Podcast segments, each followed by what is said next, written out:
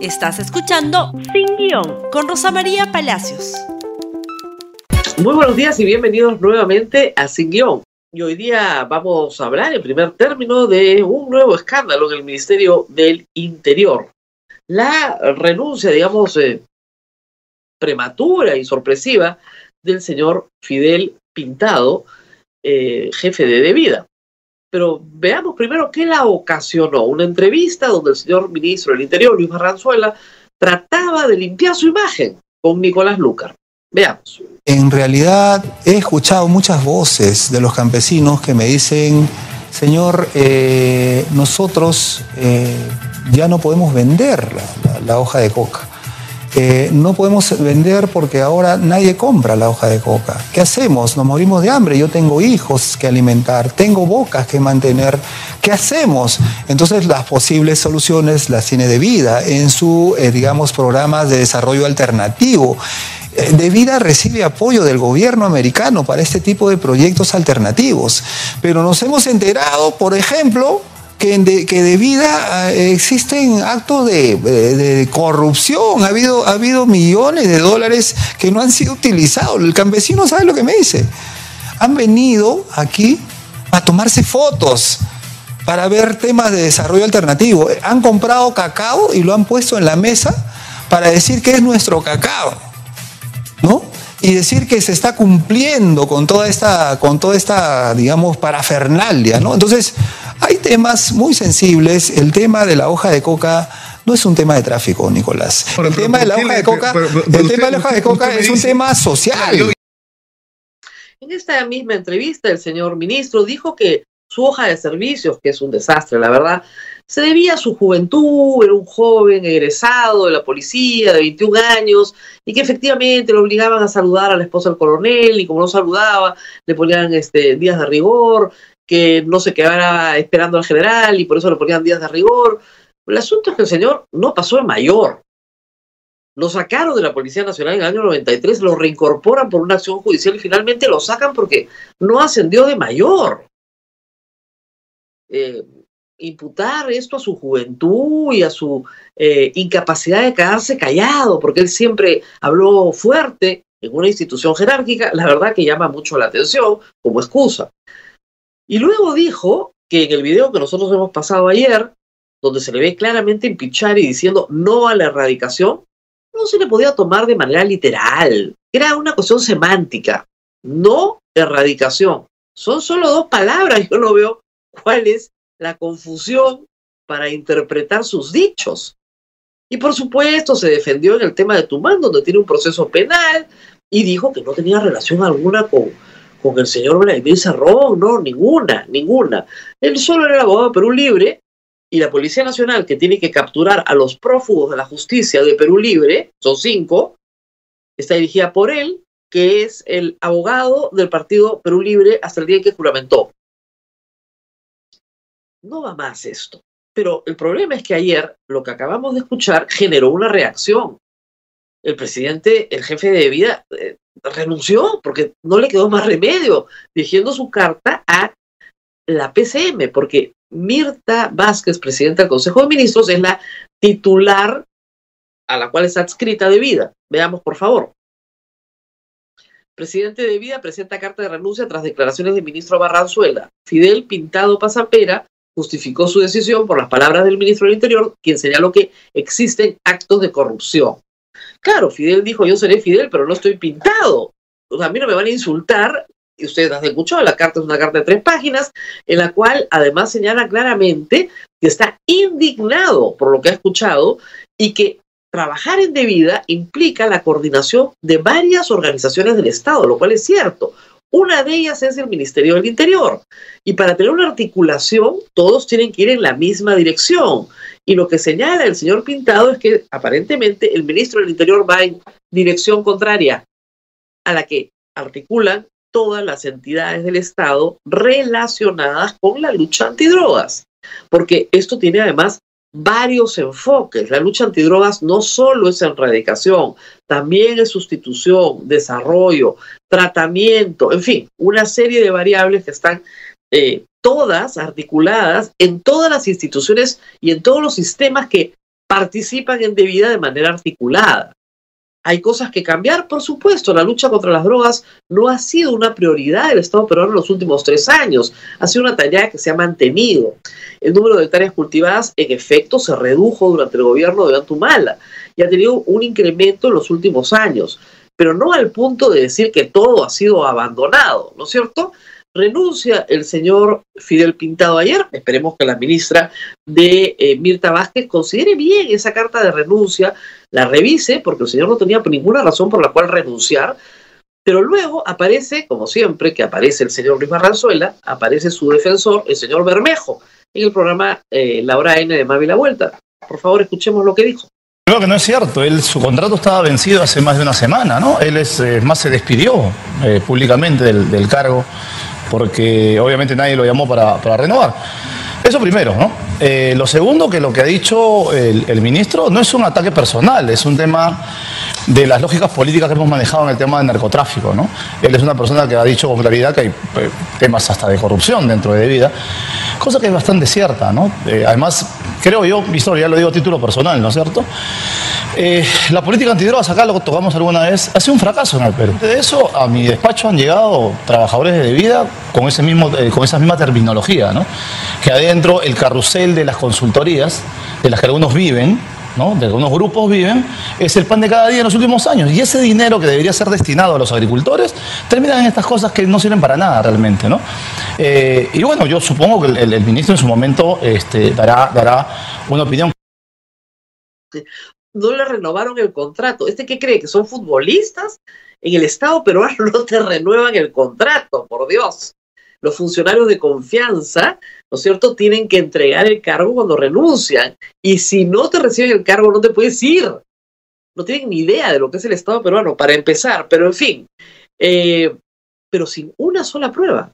Tanto el ministro como Bermejo, contra debida sin una sola prueba. El carrusel, las consultorías.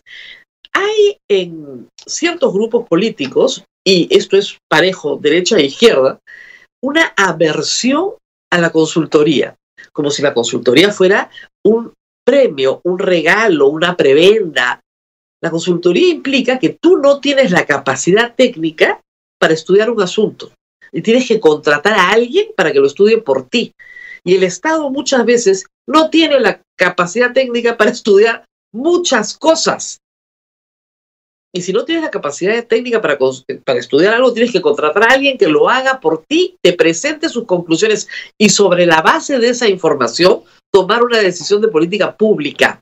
Gracias a Dios que de vez en cuando a algún funcionario se le ocurre contratar una consultoría antes de tomar una decisión estúpida sin ningún fundamento.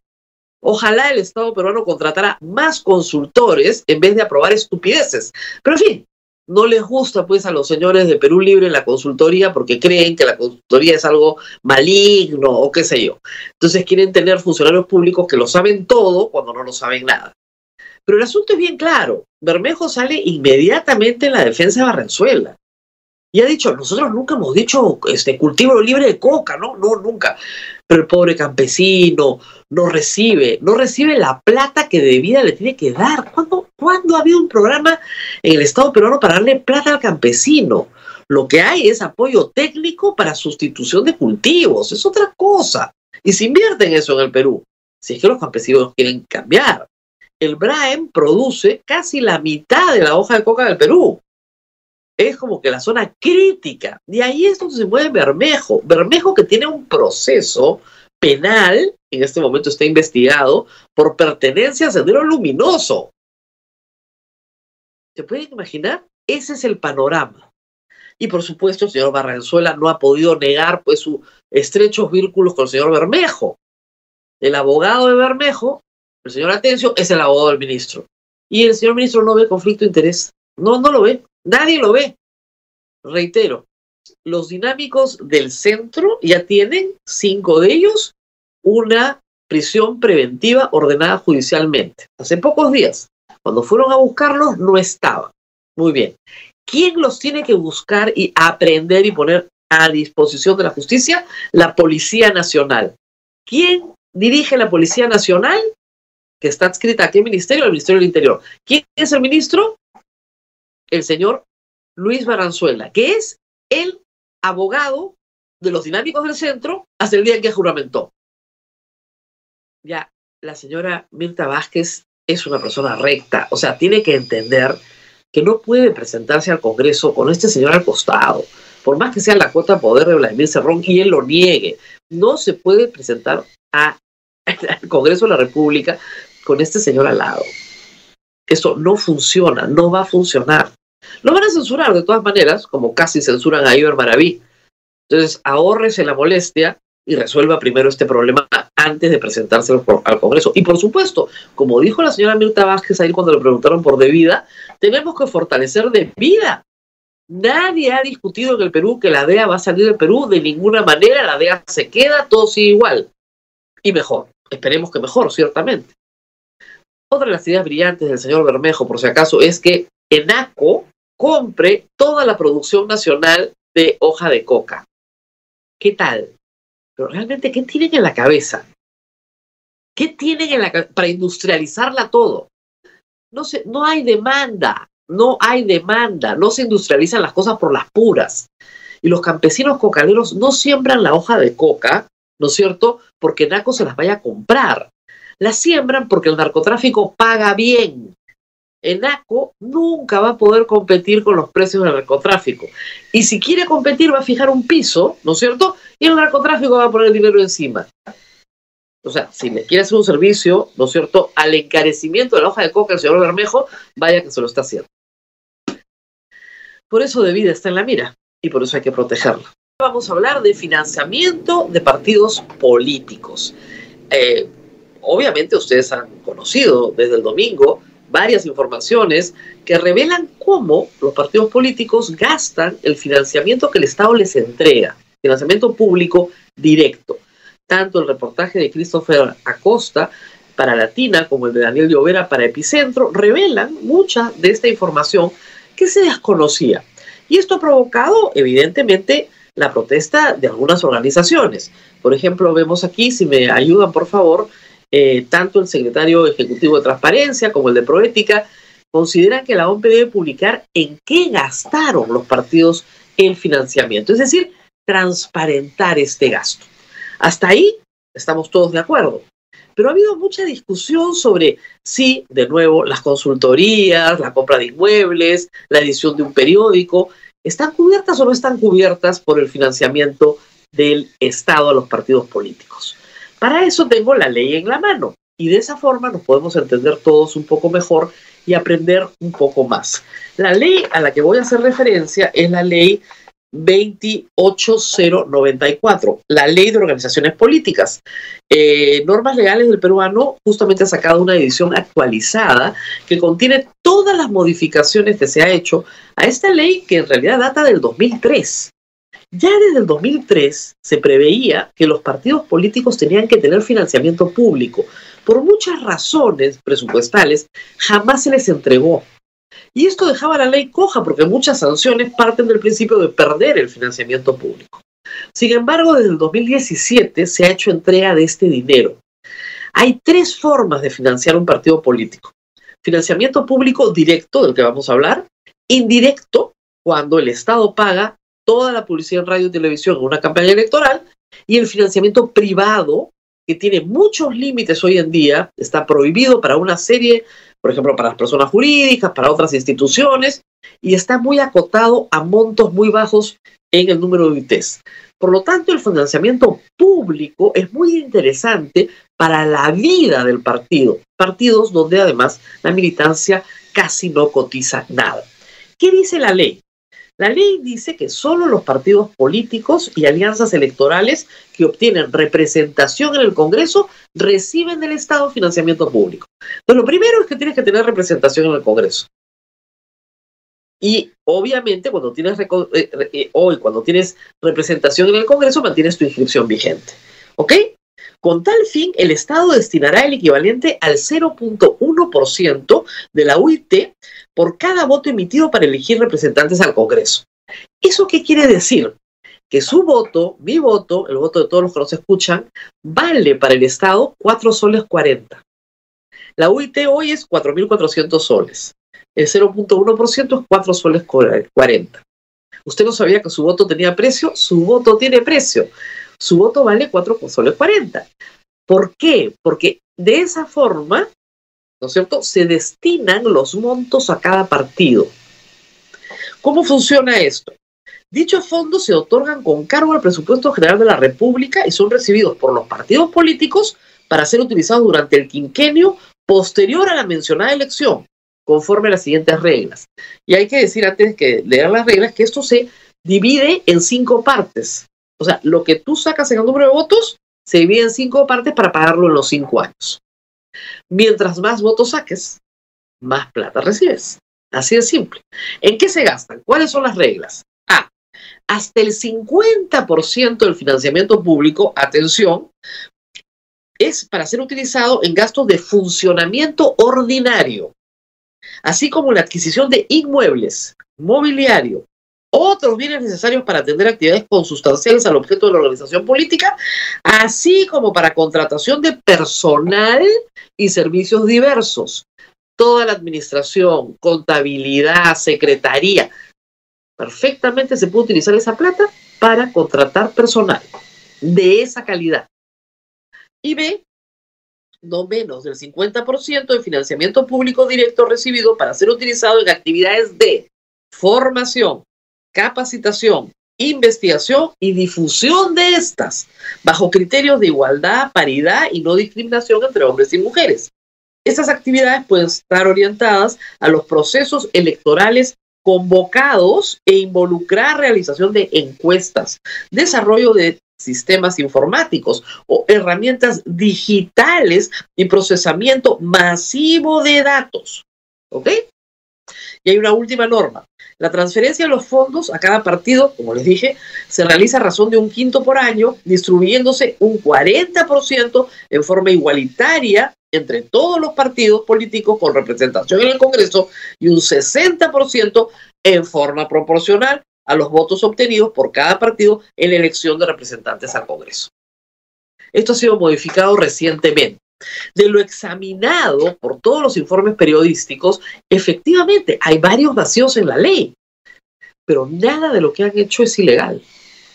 Uno podría discutir si un periódico para alabar la imagen de eh, Marco Arana, ¿no es cierto?, es formación y difusión pero podrían decirle que, bueno, que la exaltación de la imagen del líder es parte de la formación política de los miembros del partido. Igual con Fuerza Popular, tener videos que dicen que Alberto Fujimori es inocente o Keiko Fujimori es inocente, se parecen más al adoctrinamiento que a la formación. Pero es una línea muy delgada de cruzar.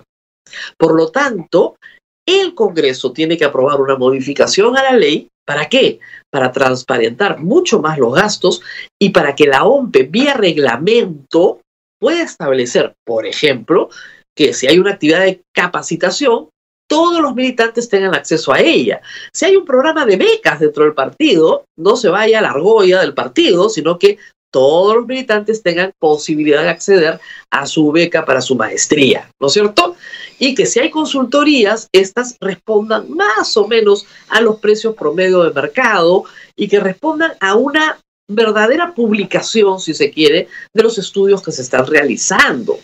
Pero la falta de transparencia es lo que va a descalificar, si ustedes quieren, la entrega de estos fondos, que son cuando Fuerza Popular ganó con 74 escaños, ustedes imaginarán lo cuantiosos que son.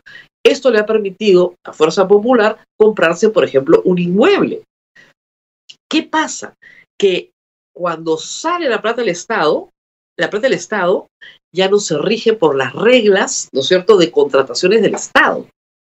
El partido político asume sus propias reglas y creemos que ahí todavía debe entrar el Estado para preservar que el uso de estos fondos se dé realmente para la vida ordinaria o actividades de permanencia en el tiempo del partido político. ¿Qué busca la ley? Que los partidos sean sólidos y que permanezcan en el tiempo.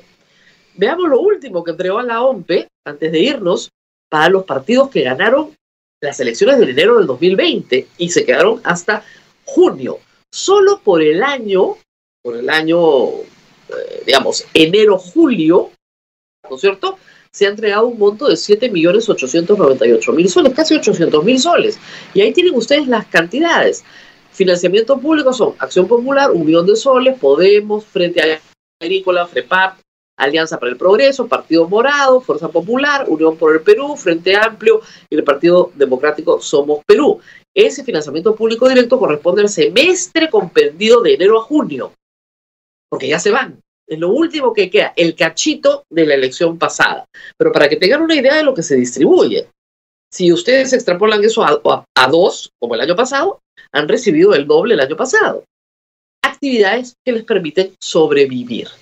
La plata llega sola para los partidos, pero, pero, yo sí creo que tienen que mejorar muchísimo en la rendición de cuentas. Y para eso se necesita algunas modificaciones a la ley. ¿Dónde? En el Congreso de la República. ¿Dónde están quiénes? Los partidos políticos. Así es el problema de grande. Muy bien, nos tenemos que ir porque se nos venció el tiempo. Revisen la ley si tienen alguna duda. Nos reencontramos el día de mañana. Ha sido todo por hoy. Compartan este programa. Pueden compartirlo todo o una parte en Facebook, Twitter, Instagram y YouTube. Y nos vemos nuevamente el día de mañana. Gracias por escuchar Sin Guión con Rosa María Palacios. Suscríbete para que disfrutes más contenidos.